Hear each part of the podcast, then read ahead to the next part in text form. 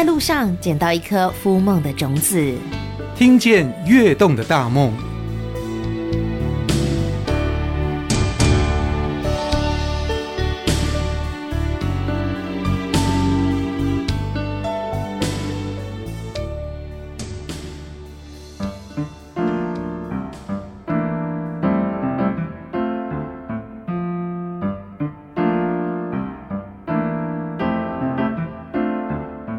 天我们来到一个特别的地方，它叫做南方创客基地。我对这个地方非常的好奇，然后找到我们创客基地的经理嘉宏来给我们介绍一下南方创客基地，对不对？他在干什么？呃，南方创客基地是它是一个创客空间，它是这边有有有五个主题，有四个主题，分别有技术、有循环履历跟农业的部分。这这些所做的部分都是会请一些外面的讲师，我来这边带一些给民众或创客给一些技术的方面的交流，这样会透过我们后面的数位设备，像 3D 列印啊、镭射切割跟缝纫机的部分，会呃会请这些技术的老师们来这边做分享。你讲的很专业，我听得很模糊。对，所以我们提供了一个空间，让专业的老师来给予大家指导。那有一些创客，他们可以在这里把他们想象的东西做出来，因为我们有一些机器可以提供给大家来做使用，是这样。是。哦，所以什么人会来？嗯，像一般民众，我想创业的。设设计者都是可以来这边做，他们所设计好的东西都可以来这边做完成。像透过雷切把不同的他所画出的东西，把透过雷切把它切出来，组装起来变成他的作品。这样，这边好像他的实验场所。对，所以工作室这样。对对对。那我不用自己租工作室，我可以直接进驻在这里。对对对对对，所以我们我们一年就有两期的进驻，像第一期已经刚结束完，三月部分。已经开始第一期已经开始进驻了，这样，对，所以你刚刚讲到的这些作品，让你印象深刻的，可以给我们举例吗？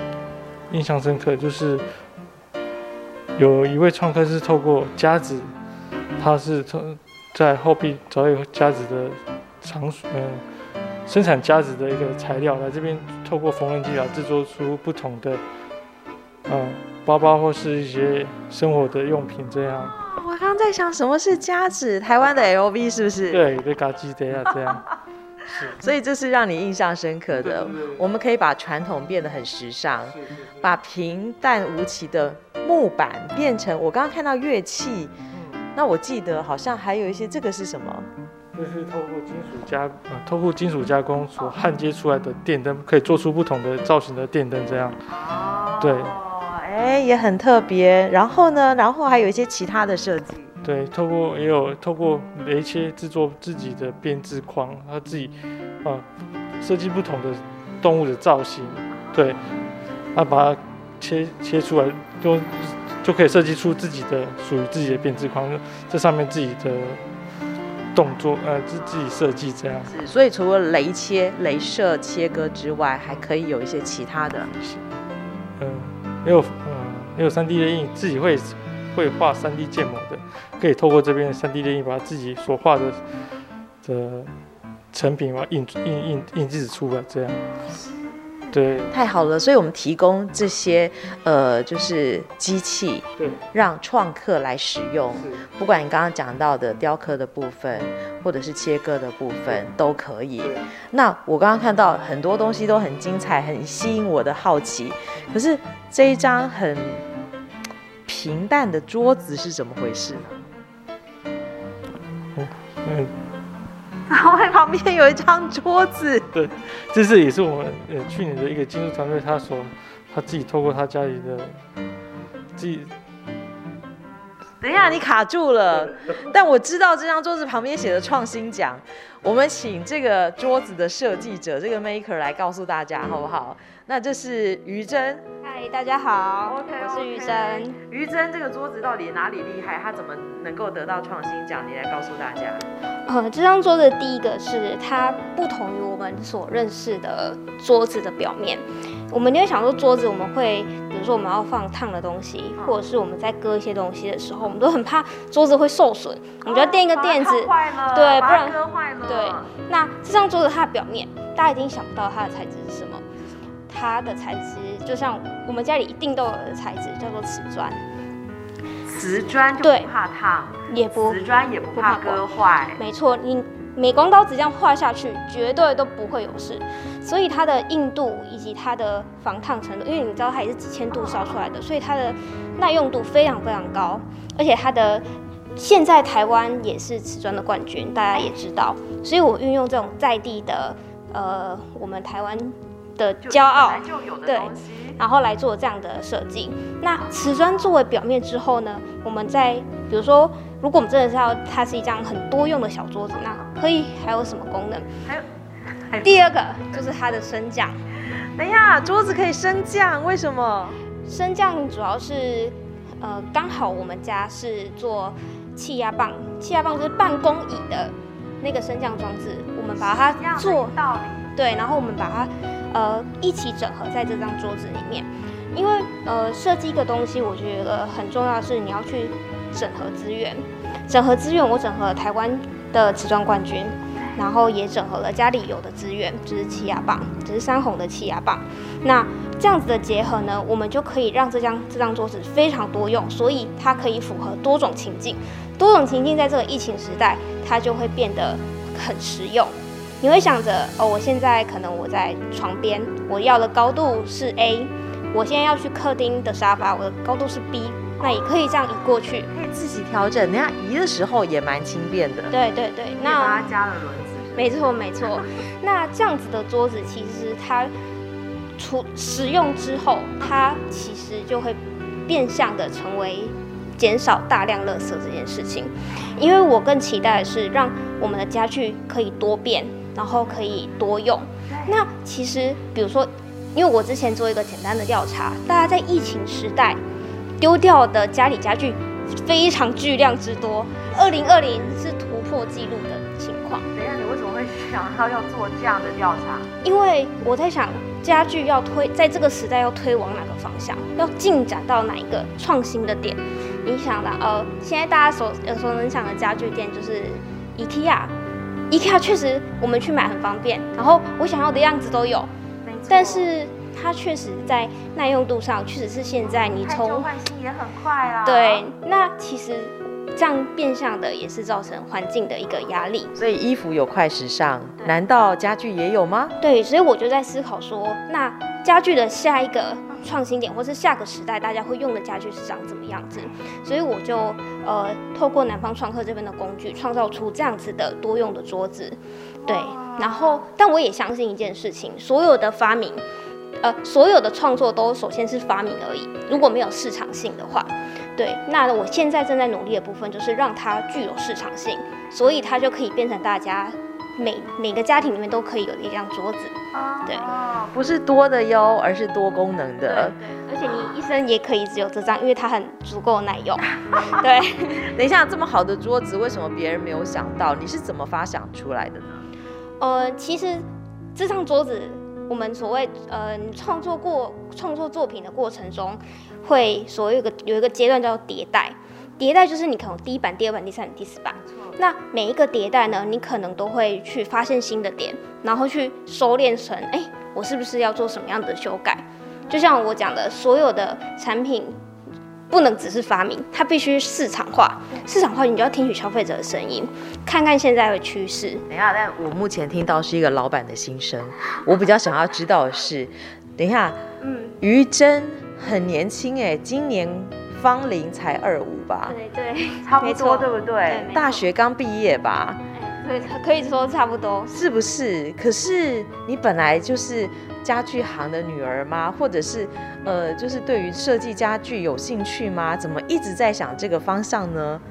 哦，我我原本是念广告的，你你会觉得啊，怎么是一个那么远的领域呢？但是其实我会，我其实都一直想要为台湾这个土地或是整个社会做一些事，所以我而且我也认为，要做一个好广告之前，你必须成为一个心系社会的人。那我其实毕业的时候，我是去一家社会创新、社会设计的公司，然后主要是就是着重于带在地，然后了解台湾，然后去再看到透过设计可以创造。怎么样子的价值？所以我在那家公司就是有呃学到非常非常多东西之后，我就决定要回乡来做这一块，就是由自己来做，就是做成一个真正的产品，然后服务人群。对，没错没错。然后也刚好有南方创客这样的基地，让因为呃有想法到真的东西蹦出来，中间有非常非常多的门槛。一，你看我是广告线，一技能，二工具，三场地。那其实南方创客就提供非常好的这样子的，有老师、有场地、有工具，对。但是那么多利他的东西，你怎么会选择家具？我听说一开始你也遇到了，呃，一些需要帮忙的人，给予你这样的启发。哦，对，我一开始这样子的家具，其实我就是一直被别人说，哦，其实没有到那么好用，然后他们。就是可能觉得美观上不够等等之类的。那其实南方窗口这边有提供给我一些，就是比如说成大那边呃设计师设计系老师的指导。哇，那个那个真的是醍醐灌顶，就给我很多建议。对，然后就是你会，因为其实，在创业过程中你会觉得有点茫茫然，因为大家会给你很多意见，身边人会告诉哦这样做哈。对，那其实老师这样的角色其实非常重要是，他会提供你。明光，就是他会告诉你说，哦，哪一条路是比较对对对对，那你可以往这个方向去。那其他的你也必须自己去吸收，说哪些是真的是你的核心相关的建议，哪些你就当做是参考，这个非常重要，这叫去无存精。真的，对，好。不要听这个，呃，于真是这么理性思考的一个女孩，其实她其实内心是很温暖的。你老实说啦，一开始做这张桌子，你难道不是为了一个老太太，让她不要再驼背下去吗？哦，对，这这个故事真的是，其实是也是让我一直坚持做下去的一个原因，就是真的刚好我们家里刚好有一个地方要，也是真的是做瓷砖地板，然后我就看他，哎，怎么怎么他的。驼背程度真的是有一点非常严重的那种。那你在想，为什么他工作这十几年都没有想过说要一个合适的桌子，或是就是因为他的生活环境就是太变动性太大。迁就环境。没错，而且它变动性太大。其实我们很多生活环境就是我们其实变动度都非常，尤其在疫情底下。我们家里同时要是工作场所，同时可能要运动场所，然后又是吃饭，又是什么的、嗯、休闲，在那里。所以这个变动性会越来越集中在同一个场所。那那个老太太她更是更是这样的情境，受限了。对，所以而且她做工作已经十几年了。那你会想说，她要坐在一个地方，为什么没有一个相对应高度的桌子，可以让它直立脊椎？所以这个才是你一开始发想的源头吗？其实是。因为我也想说，那既然环境它的变动性这么大，那我的桌子，哎，我们家刚好有这样的资源，有气压棒，我们可以很简单，椅子可以升降，为什么桌子不行？没错，你就会想着，为什么这么简单就把它转换过来，桌子也可以达到这样子的目的？那他这个人，就是我当时做出一个底板给他。弯腰驼背了对，他说他找这个东西非常久，他也去问过很多木工，因为他们自己做木那个工班的，他们都很认识很多，他们找不到这样子的东西。对，然后他也想过很多办法，但没有解决。那当我很简单随便，也不是随便，就是 花了花了或用大概的概念，然后先组装，先找块木板，然后这样钉钉，然后给他的时候，他说哇，如果你这个东西。早对，我就不用弯腰驼背了。其实你想，弯腰驼背对一个人的影响有多大？就是他一直每一天都是这样的状态。我们光洗个碗，弯个二十分钟，你就觉得累了。累了，没错，没错。所以其实这个也是这份感动一直放在我心里。而且我觉得是一个福音，对不对？但我觉得其实啊，刚刚于真讲了很多很多理性的东西，但内心里头是非常柔软、很感性的人。所以我知道你有兴趣的领域也不是只有在做呃家具的设计而已，还有更多更多的面向，对不对？是。我刚刚看到你的介绍，你其实是芳疗师。哦，也是，也是，也是啊，而且你还有咖啡师的证照，对对对，还有品茶的，哇，主要会因为其实我就很想要去了解台湾到底有什么好的好的物品，或是好的事物值得被分享，或是值得被我们就是所谓创客或是更多人去做，就是一变十，十变一百，然后也。对，那其实我本身可能因为我很喜欢做各种那个高强度的尝试，所以我本身咖啡也是喝蛮多的。那其实喝这么多咖啡，我也也就是去慢慢钻研说，哦，咖啡有什么风味，有什么浅焙烘焙，然后也去考了一个证照，就是自己冲煮，哦，每天都好好喝。但突然想到有一天，哎，为什么咖啡都从国外来？哎，那台湾呢？所以台湾这部分，我发现了台湾茶。台湾茶的制茶技术真的是，我真的敢打对世界第一，是世界翘楚。那为什么台湾人现在遍遍地的咖啡厅，还有我们会去愿意付一百或是两百块的咖啡咖咖啡？对，那为什么台湾茶就是可能我我我我认同手摇饮就是跟遍地开花，这个这个是呃对方便快速，然后大家都可以喝到，就像大家都有可能。有车，然后大家有手机这样子的概念，但是台湾茶的下一步该是什么？它不是只能就是当做是饮料或是水解渴用。我希望说它变成精品咖啡一样的下一步，它下一步可以是精品咖啡，它甚至可以跟法国酒庄的红酒一样，值得被品味。哎，小女生心里头有宏愿呢，所以我就希望说。呃，透过我在咖啡学的知识，那我也进一步去学习茶的。我想去做一个资讯系统化跟整合，那也去透过我这样的品评的专业去了解说，哦，台湾其实有很多层次，茶其实真的很厉害，有很多层次，有甜味，有色感，有花香、清香、果香等等的。那其实这些台湾有一模一样好的东西，为什么无法精品化？那我就想来做这一块。对对，所以现在已经着手在做了。对，没错。对不对？所以以这个品茶师的的角度出发，台湾茶可以有什么样的发展呢？台湾茶，我认为它的发展，我是希望这个精品可以日常化，就像法国人他的饮食文化，就是可能晚上或是周末的时候就会开瓶红酒来喝，甚至每天可以喝。啊所以精品是可以日常化，它是我们的饮食文化之一。所以我希望说，我们台湾的日常就是可以有茶。所以我的品牌名叫台湾茶日，就是我的整体的 slogan 就是台湾好茶，本因日常，更因分享。那我会想的分享，是因为我相信大家小时候一定有一段时间，就是呃，可能家里会泡茶，或者是爷爷会喝茶，但我们小孩永远不是泡的那一个。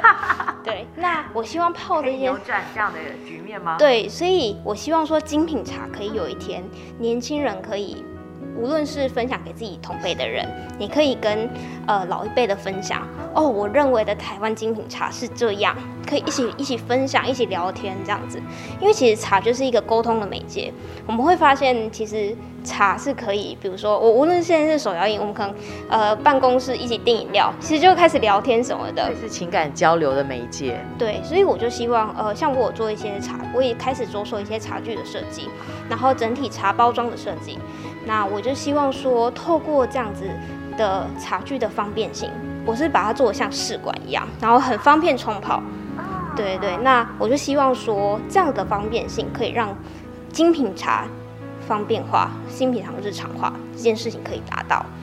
对，哎，好赞哦！然后我就发现，于真，对。你心里头其实人家有一颗种子在发芽，你不是哎，你有一整个花园，所以你的兴趣是非常的多元的。除了茶，除了咖啡，除了芳疗，除了你的桌子之外，你未来还有什么样的梦想吗？其实我梦想现在最大最大的梦想就是，呃，说到梦想，其实我分我梦想也分分为这几个版图，对，就是比如说。呃，茶这部分，我就真的希望大家可以每天泡茶。才刚刚对想好了，确立好了，对正要这个迈步走。对，然后呢？我会希望说，可能台湾茶这件这，比如说可能之后我们有机会去国外，或者外国人来，我们是不用想说啊，那个是不是没有面子啊？那个是不是不不不够代表台湾？我会希望说，有一天台湾精品茶可以。哦，我今天要出国，哦，我朋友要来，我就台湾精品茶，它完全很有面子，而且它也属于台湾本土的文化，而且它也很精致，体面的伴手礼。对对对，那这是茶这部分。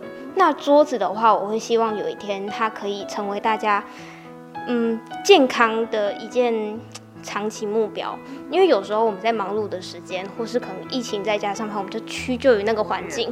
那其实我真的也认同。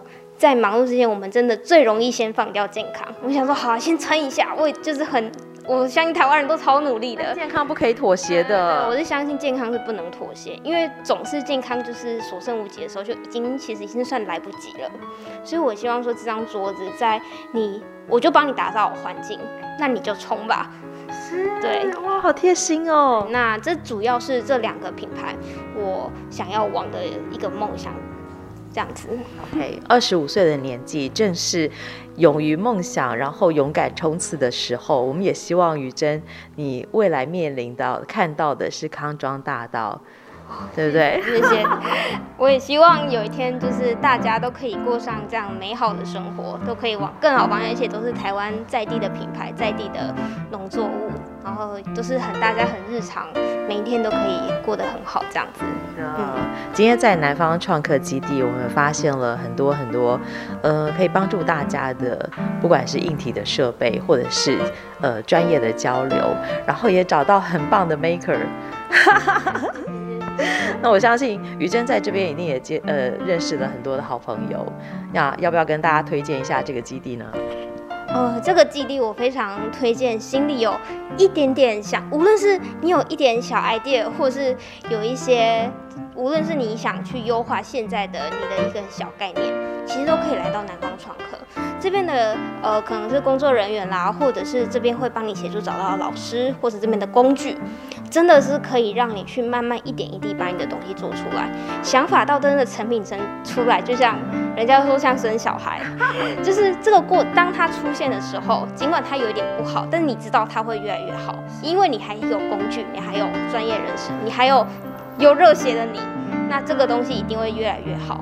那我会觉得有这样子的南方创客这样的地方，其实呃，在很多创新的点，我们会让有点像是。捂住这个小火，然后慢慢慢慢变成越来越大。那有一天，其实我也相信台湾这块土地有很多创新想法可以实现。那当然，一定也可以帮助到更多人。OK，所以今天我们看到的是一个心里头有熊熊烈火在燃烧的余真。那也推荐南方创客基地给我们的听众朋友。如果你有需要，心里头有一个小小的梦想，欢迎你来这里，把你的梦想实践，把它烧成熊熊大火吧。也非常谢谢于真给我们做这个说明跟推荐。好，谢谢谢谢，欢迎大家来南方创客，谢谢。